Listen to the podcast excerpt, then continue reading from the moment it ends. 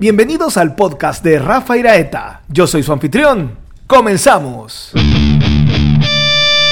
Ahora vamos a hablar de Teresa Sánchez de Cepeda, Dávila y Ahumada. Y como ya vieron el título del episodio, pues ya no se vale, ya saben que estamos hablando de Santa Teresa de Jesús, eh, o Santa Teresa de Ávila, o Santa Teresa, o la Teresona, como me gusta decirle a mí, en contraposición de Santa Teresita del Niño Jesús. Entonces está Santa Teresa, yo le digo la Teresona con mucho cariño. Es una gran santa eh, de la Iglesia Católica.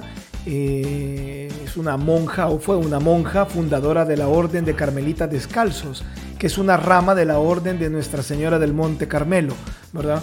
Eh, y es una mística, escritora española, por supuesto. Se le conoce como Santa Teresa de Ávila, eh, Santa Teresa de Jesús. Eh, bueno, fue beatificada en 1614, tenía como 30 años de haber muerto cuando fue beatificada. Eh, ven que para el catolicismo se pasan varias etapas. digamos que hay, antes de la beatificación hay, otras menos importantes, pero dentro del, del esquema la más importante es la beatificación y luego viene la canonización y algunos, incluso después de ser canonizados, pueden ser proclamados doctores de la iglesia. Y Santa Teresa cumplió todos. Entonces Santa Teresa fue beatificada eh, en 1614, habían pasado como 30 años de su muerte, fue rápido, ¿verdad? Muy, muy, muy rápido. Ahora suelen hacerlo más rápido, pero en esa época, que se tardaban un montón, eh, ella fue rápido. Fue canonizada en 1622 y fue proclamada doctora de la Iglesia recién en 1970. En, eh, fue declarada doctora por el Papa Pablo VI. ¿ya?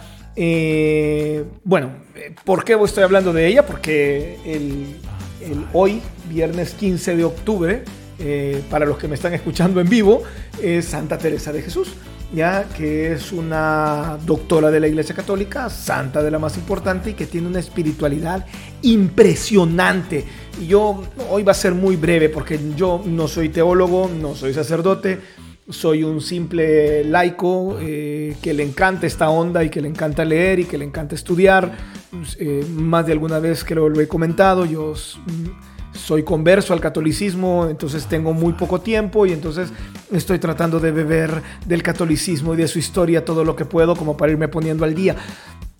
Y ella me parece a mí espectacular. Si ustedes nunca han leído nada de Santa Teresa de Jesús, yo les recomiendo, eh, por lo menos si no tienen la posibilidad de comprar las obras completas, que, lo vale, de verdad vale la pena leer todo lo que caiga en sus manos de, Santa Teresa de Jesús, por lo menos sí les recomiendo este, eh, de los escritos de ella, Las moradas del castillo interior que creo que es uno de los libros más, eh, más emblemáticos y el más famoso de ella. A mí lo que me llega, y esta es la razón quizá por la que soy muy devoto de Santa Teresa de Jesús, es porque tiene una espiritualidad eh, bastante profunda, ¿saben? Es decir, no, no, es, no, es así nomás, su, su, su espiritualidad es bastante eh, cristocéntrica, se le llama, eh, tiene una hondura religiosa y un crecimiento y va por el crecimiento gradual.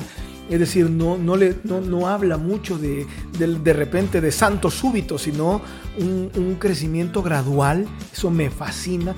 Aparte que eh, creo que ella eh, no, no, no se puede o no se ha podido encorsetar, porque ella habla de que cada quien tiene su propio camino delante de Dios.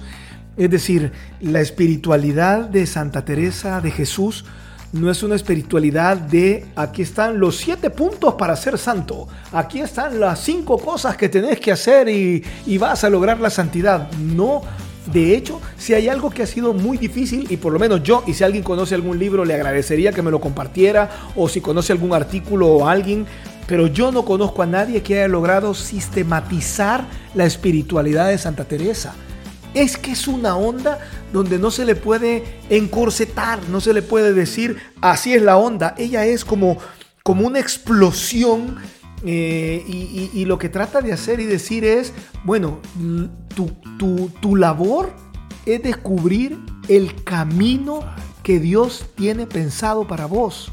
Y esa es la gran tarea.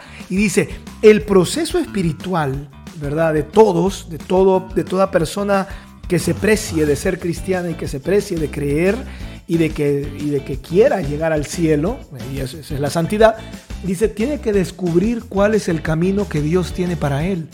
Y ese es el gran camino. Y ese es el, y ese es el camino de Santa Teresa, enseñarnos a encontrar nuestro propio camino. Quizá por eso me encanta. Eh, yo se la recomiendo muchísimo hoy, eh, o bueno, para cuando lo escuchen, el, 15 de octubre es el día en el que se celebra eh, la gran fiesta. Es una gran fiesta dentro de la Iglesia Católica, eh, Santa Teresa de Jesús. Aparte, aparte por si les interesa, eh, hoy, pues por ser una fiesta de la Orden Carmelitana, también se, se, les puede aplicar, se les puede imponer el, ¿cómo se llama? El escapulario, ¿verdad? Que esa es otra historia que algún día la vamos a hablar, pero para el que me agarra la onda, chivo, y al que no, pues ahí me escribe y con gusto nos ponemos de acuerdo y les cuento un poquito más. Pero eso, nada más, no quiero ahondar muchísimo más, solo quiero dejarles por ahí el, dato eh, de, la Teresona a quien, a quien hay que encomendarse mucho. Santa Teresa decía que a ella le gustaba encomendarse mucho a San José porque decía que le sorprendía, que todo lo que le pedía a San José le salía. Entonces, eh, pues bueno, ahí se los dejo también. Eh, qué, qué, honor y saludos a los que pertenecen a la orden de los carmelitas o, o pertenecen a la Orden del Carmelo. Saludos para ustedes también y muchas felicidades en este día.